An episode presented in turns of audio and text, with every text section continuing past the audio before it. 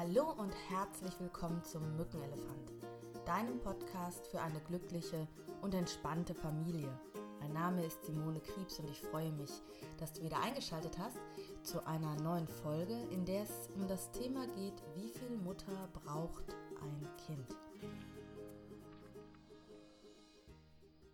Falls du ganz neu dabei bist, dann hör doch auch noch mal in die ersten zwei Folgen hinein. Da erfährst du auch noch mal ganz viel über mich und warum ich diesen Podcast mache und was überhaupt der Mückenelefant ist. Bei allen anderen möchte ich mich noch mal ganz herzlich bedanken, dass ihr so regelmäßig reinhört in den Podcast und auch vielen, vielen Dank für eure Fragen, die mich immer wieder erreichen über E-Mail oder Messenger bei Facebook oder Instagram. Und ähm, es freut mich natürlich sehr, wenn ich euch unterstützen kann mit diesem Podcast. Und ich freue mich sehr, sehr, sehr, sehr, sehr über Likes und Kommentare und Feedback von euch. Das Thema, wie viel Mutter braucht ein Kind, ähm, ist etwas, was mich schon sehr, sehr lange beschäftigt. Als ich nämlich damals Mama geworden bin, da war ich ja 23 Jahre alt, habe ich so ein Buch geschenkt bekommen von einer glaube, irgendeine Tante oder sowas war das, die mir dieses Buch geschenkt hatte, wie viel Mutter braucht ein Kind. Und ich weiß nicht, wie du das gerade siehst oder in welcher Situation du bist. Ähm, ich habe gedacht, dass ich als junge Mutter rund um die Uhr nur für mein Kind da sein muss. Und so war ich auch bei meinem ersten Kind, also Hausfrau und Mutter und habe mich um meinen Sohn gekümmert. Und ich muss sagen, ich habe diese Zeit auch sehr genossen. Das war unglaublich schön, die ersten anderthalb Jahre wirklich alles machen zu können, was man so möchte. Babyschwimmen und P-Kip und Stillkurs und sich mit den Müttern auszutauschen. Und das war etwas, was nicht nur, ich glaube, mein Kind brauchte, sondern was ich auch in meiner Rolle als Mutter irgendwie damals gebraucht habe und was mich bereichert hat, ähm, mich mit dieser Rolle zu identifizieren, ne? mit dieser neuen Aufgabe zu wachsen. Und ich weiß noch genau, wie das so nach anderthalb Jahren, mh, mm, ja, hatte ich so irgendwie dieses Gefühl, jetzt habe ich aber alles geputzt. jetzt ist irgendwie alles gebügelt und gewaschen im Schrank. Und äh, was kommt denn jetzt? Ich hatte ja damals noch keine abgeschlossene Berufsausbildung war, ähm, hatte meine Ausbildung damals ja abgebrochen mit Anfang 20, hatte also nur einen Schulabschluss und mit, mit der Geburt meines Kindes hatte ich so das Gefühl, ich möchte jetzt irgendwas erreichen, ich möchte aus meinem Leben noch was machen, ich möchte mh, mm, ein Vorbild sein für mein Kind und möchte mein Kind auch versorgen können. Das war auf einmal so ein innerer Antrieb und das habe ich mit meinem damaligen Mann ja auch besprochen. Und ich gesagt, ich möchte irgendwie noch eine Ausbildung machen oder studieren. Irgendwie habe ich das Gefühl, das reicht jetzt gerade nicht. Und es gab damals bei uns einen richtig großen Konflikt, weil mein Mann, mein damaliger Mann, der Auffassung war, dass man als Frau zu Hause zu sein hat für sein Kind, vor allem die ersten Jahre komplett. Also es wäre überhaupt nicht denkbar, dass ich ähm, arbeiten gehe, ähm, abgesehen davon, dass er ja auch berufstätig war und wer bleibt dann beim Kind. Und das Ganze ist dann relativ ähm, stark eskaliert, bis ich mich dann durchgesetzt habe und gesagt habe, ich möchte das aber auf jeden Fall und ich werde ein Studium anfangen. Und ähm, bei uns führte das damals zur Trennung. Wir waren ja auch beide noch sehr, sehr jung und ähm, waren noch nicht so konflikterfahren. Wie geht man mit solchen Situationen um? Ich weiß aber, dass mir das so wichtig war, jetzt eine Ausbildung zu machen, dass ich auch alles andere in Kauf genommen hätte. Und ich bin damals dann ausgezogen, habe mich um einen Kindergartenplatz für meinen Sohn beworben. Es war damals noch so eine Krabbelstube, das sind die Kinder von 0 bis 3 und hatte dann auch das Glück, direkt einen Kita-Platz zu bekommen. Und ähm, ja, das äh, kann ich mich noch super daran erinnern, die ersten Tage, wo ich ihn dann damals abgegeben habe, wo ich vorher immer da war, was für ein schlechtes Gewissen ich hatte, wenn ich meinen Sohn ja, abgegeben habe und wie schnell ich immer mich beeilt habe, um zurückzukommen und ihn abzuholen.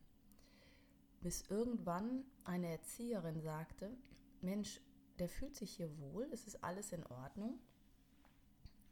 Mach doch eben deine Einkäufe und alles zu Ende, dann hast du, wenn du den Kleinen abholst, auch richtig Zeit. Und das hat mir damals wirklich nochmal die Augen geöffnet, dass wenn ich dann meine Kinder abgeholt habe, ich auch die Zeit für, also meinen Sohn damals erstmal noch, hm, hatte. Das heißt, wir sind dann mit dem Hund raus auf dem Spielplatz oder haben Sachen zusammen gebaut und gespielt. Und ich konnte dann die Zeit, die wir haben, auch ganz, ganz anders nutzen. Und mein zweites Kind, das kam ja während des Studiums. Und ähm, da war es so, dass ich sie die erste Zeit mitgenommen habe zur Uni. Es gab so eine AStA organisierte äh, Krabbelgruppe von uns Müttern, wo wir uns gegenseitig abgewechselt haben. Und da muss ich sagen, habe ich relativ wenig studiert. Das heißt, ich habe immer ein, eine Vorlesung besucht und habe im Anschluss einmal aufgepasst ähm, auf die anderen Kiddies und bin dann meist nach Hause. Und mit acht Monaten ist meine Tochter dann in die Krabbelstube gekommen. Und mittlerweile war es aber so, ich wusste, wofür ich das tue. Also dieses schlechte Gewissen, was ich ursprünglich mal hatte, war gar nicht mehr da, sondern ich habe gemerkt, meinen Kindern tut das gut, die haben Kontakt mit anderen. In der Kita, die sind auch super zauberhaft zu denen. Die haben Spaß mit den anderen zu spielen. Wann es für mich immer schwierig wurde, ist, wenn ich sie wirklich so acht Stunden da lassen musste, wenn ich jetzt nebenbei gejobbt habe und dann so bis 16 oder im Notfall sogar in der Spätgruppe 17 Uhr. Das war etwas, wo ich mich nicht wohlgefühlt habe, aber einfach aus dem Grunde, weil mir selber diese Zeit viel zu lang war. Nicht, weil ich dachte, mein Kind verpackt das jetzt nicht. Also die waren dann schon erschöpft. Und aber vor allen Dingen, weil ich selber gemerkt habe, das ist mir einfach zu viel. Da kriege ich gar nichts mehr mit. Und heute sind meine Kinder ja 21 und 17 Jahre alt. Und wenn ich so zurückschaue auf die Zeit, auch wo sie gerade klein waren, dann ist es halt, dass ich selber manchmal denke, ah, so an einigen Stellen habe ich gefühlt für mich äh, fast zu wenig mitbekommen, wo ich dachte, boah, die Zeit, die rast, die geht so schnell vorbei. Das Interessante ist aber, dass wenn ich mit Müttern spreche, die zu Hause waren und die ganze Zeit mit ihren Kindern zusammen waren, die empfinden das genauso.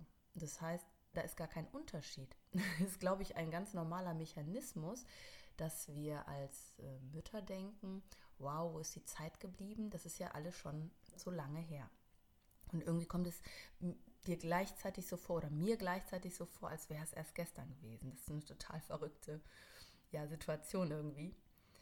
Ähm, und heute kann ich mich mit meinen Kindern natürlich auch sehr gut darüber unterhalten, wie war das für sie und was fanden sie vielleicht auch richtig blöd und was fanden sie gut. Und mm, das, was am wichtigsten für unsere Kinder ist, dass wir als Mütter ausgeglichen und zufrieden sind.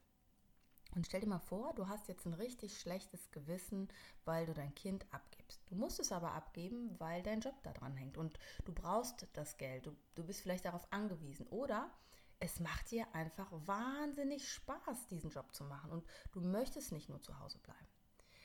Und sich selbst als Mama das zu erlauben, so ganz für, für sich auch eine Entscheidung zu treffen, ich bin gerne Mama, aber ich mag auch meinen Job und ich möchte den auch ausfüllen und das erfüllt mich einfach neben meinem Mama sein genauso und da möchte ich eine Balance herstellen.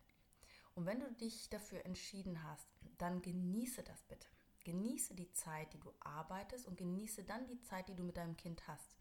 Dein Kind hat überhaupt nichts davon, wenn du ein schlechtes Gewissen hast, sobald du wieder zu Hause bist oder währenddessen schon die ganze Zeit ein schlechtes Gewissen hast, weil du dann immer so eine innere Ambivalenz spürst zwischen ich würde es gerne, aber ich darf nicht. Und diese Ambivalenz, die spürt dein Kind. Aber dein Kind kann das überhaupt nicht einordnen. Ja, dein Kind hat wahrscheinlich überhaupt nichts dagegen, dass du für dich sorgst, aber es kann nicht verstehen, warum du immer so hin und her gerissen hast und so Schuldgefühle hast. Und Kinder ziehen sich immer den Schuh an. Sie meinen immer, es hat was mit ihnen zu tun. Sie verbauen dir was. Ich habe in meiner Praxis immer wieder Erwachsene, denen von ihren Müttern auch vorgehalten worden ist, du hast mein Leben ja, zerstört, sage ich jetzt mal ganz dramatisch. Wegen dir konnte ich alles Mögliche nicht machen. Ja? Und ich glaube, kein Kind möchte so einen Vorwurf irgendwann von der Mutter bekommen. Dann ist es ihm lieber, dass die Mutter arbeiten geht langfristig, als so einen Vorwurf irgendwann zu bekommen. Und ich denke auch, das ist nicht Aufgabe der Kinder, diese Entscheidung zu treffen, sondern Aufgabe von uns Müttern. Also schlechtes Gewissen hilft gar nichts in der Situation. Im Gegenteil, es macht alles nur noch schlimmer. Stell dir mal vor, wie es wäre, wenn das, was du tust, die richtige Entscheidung wäre für dich und dein Kind. Und du ein Vertrauen darin hast, dass diese Entscheidung für dich gut ist und somit auch für dein Kind gut ist. Und dass du einfach sensibel bleibst, wenn dein Kind mal krank ist oder andere ja, Entwicklungsschritte macht, wo es dich einfach mehr braucht oder einfach mal an dir hängt. Und du dann diese Zeit einfach genießt, weil du ansonsten ja andere Dinge tust, die dich auch erfüllen. Und eine glückliche Mama kann letztlich Quantität von Qualität unterscheiden. Denn ich glaube, es geht in der Beziehung zu deinem Kind niemals um die Quantität. Es gibt ja unterschiedliche Naturvölker, wo es sehr unterschiedlich gehandhabt wird, die Erziehung. Es gibt ja die, wo die Kinder die ganze Zeit am Körper getragen werden. Es gibt aber auch Naturvölker, wo die Kinder wirklich von Schuss zu Schuss rumgereicht werden, wo sich mehrere Mütter oder Frauen um die Kinder kümmern, zum Teil sogar auch diese Kinder stillen. Und es gibt ein Buch, Die Kinder der Maasai, das ich mal vor einigen Jahren auch gelesen habe, wo es so die Aussage ist, für eine Kindererziehung brauchst du ein ganzes Dorf. Kinder können sich an mehrere Personen binden. Kinder sind nicht darauf begrenzt, sich an eine Person zu binden.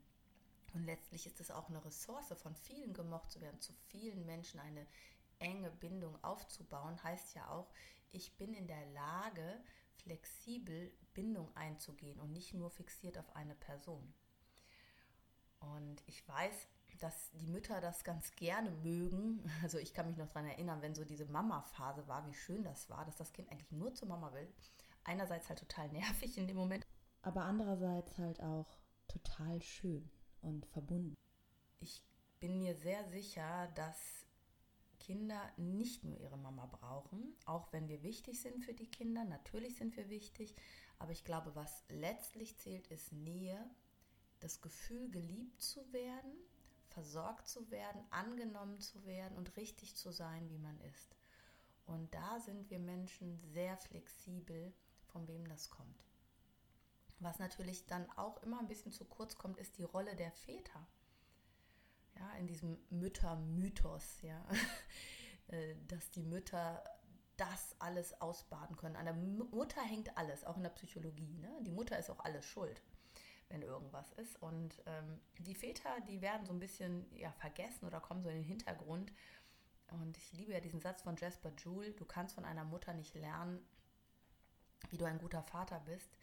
Aber als Mama kannst du Vertrauen in den Vater ja, schenken, dass ein Vater genauso mit seinem Kind in Beziehung gehen kann und sie gemeinsam eine Beziehung aushandeln, wie sie Beziehung leben möchten. Und das ist Aufgabe zwischen deinem Kind und dem Vater deines Kindes. Es ist ja euer Kind. Und da auch eine gewisse Gelassenheit zu haben, dass äh, dein Partner das vielleicht anders macht mit dem Kind. Und da geht es nicht um besser oder schlecht, ja, richtig oder falsch. Ihr seid ja nicht in einer Konkurrenz, sondern ihr bietet eurem Kind ein gemeinsames Spielfeld, eine gemeinsame Entwicklungsspielfläche. Und für Mamis kann ich nur sagen, es ist erlaubt, für sich zu sorgen. Es ist erlaubt, sich Unterstützung zu holen und Hilfe anzunehmen. Und wenn du für dich sorgst und dir Zeit für dich nimmst, ohne schlechtes Gewissen, sondern einfach, weil du es verdient hast, dass es dir gut geht, weil du so gut für dein Kind da sein kannst, weil du in Liebe sein kannst mit deinem Kind, weil du selbst nicht mehr so im Mangel bist, dann ist das das größte Geschenk, was du deinem Kind machen kannst.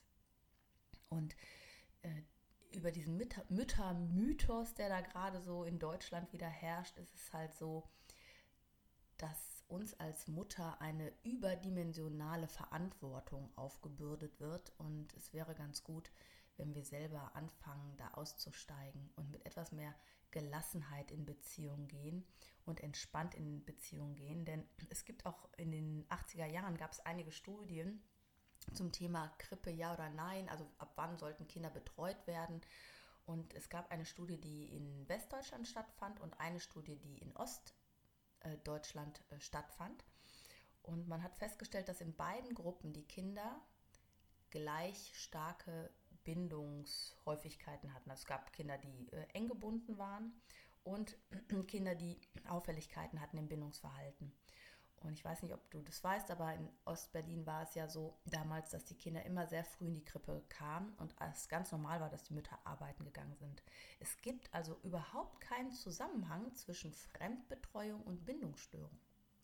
Und was man da herausgefunden hat, ist, es, dass es eher die, dieses schlechte Gewissen und dieses ja, ambivalente innere Gefühl dazu führt, ob die Bindung enger wird oder nicht. Das ist das, was ich gerade schon mal beschrieben habe.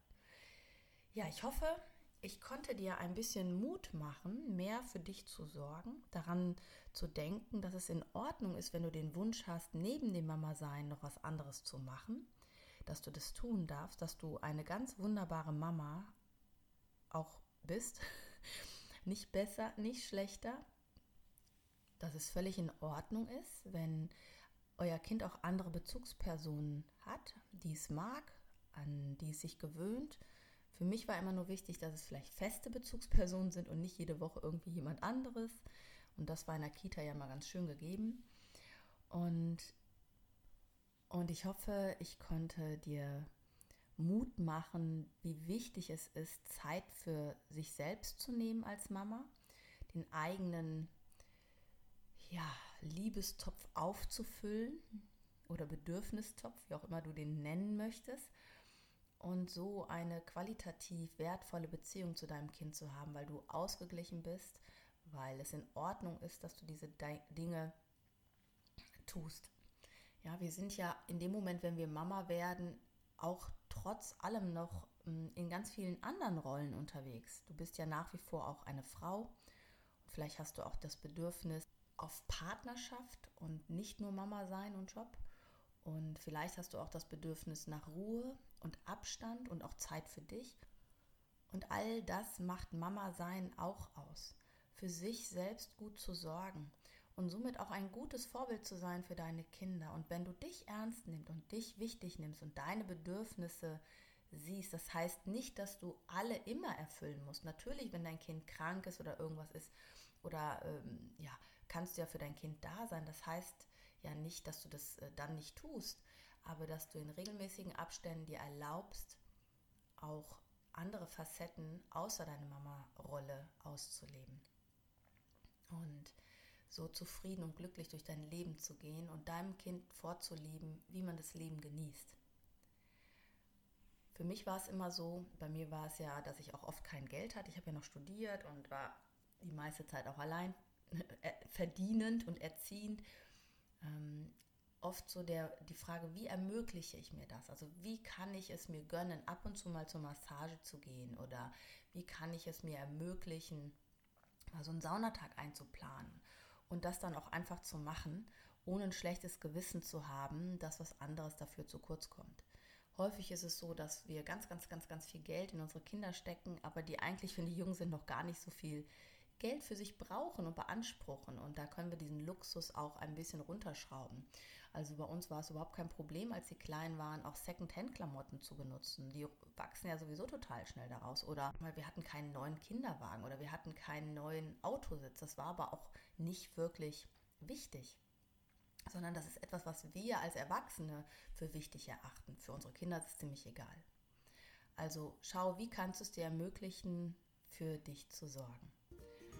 Ja, ich danke dir fürs Zuhören, bin sehr gespannt, wie deine Erfahrungen als Mama sind, wie du das lebst, Mama sein, ob du mit deinem schlechten Gewissen eine gute Lösung gefunden hast oder ob du es wirklich einfach auch mal loslassen konntest und es genießen kannst, dass du neben der Mama auch Frau bist, Mensch bist.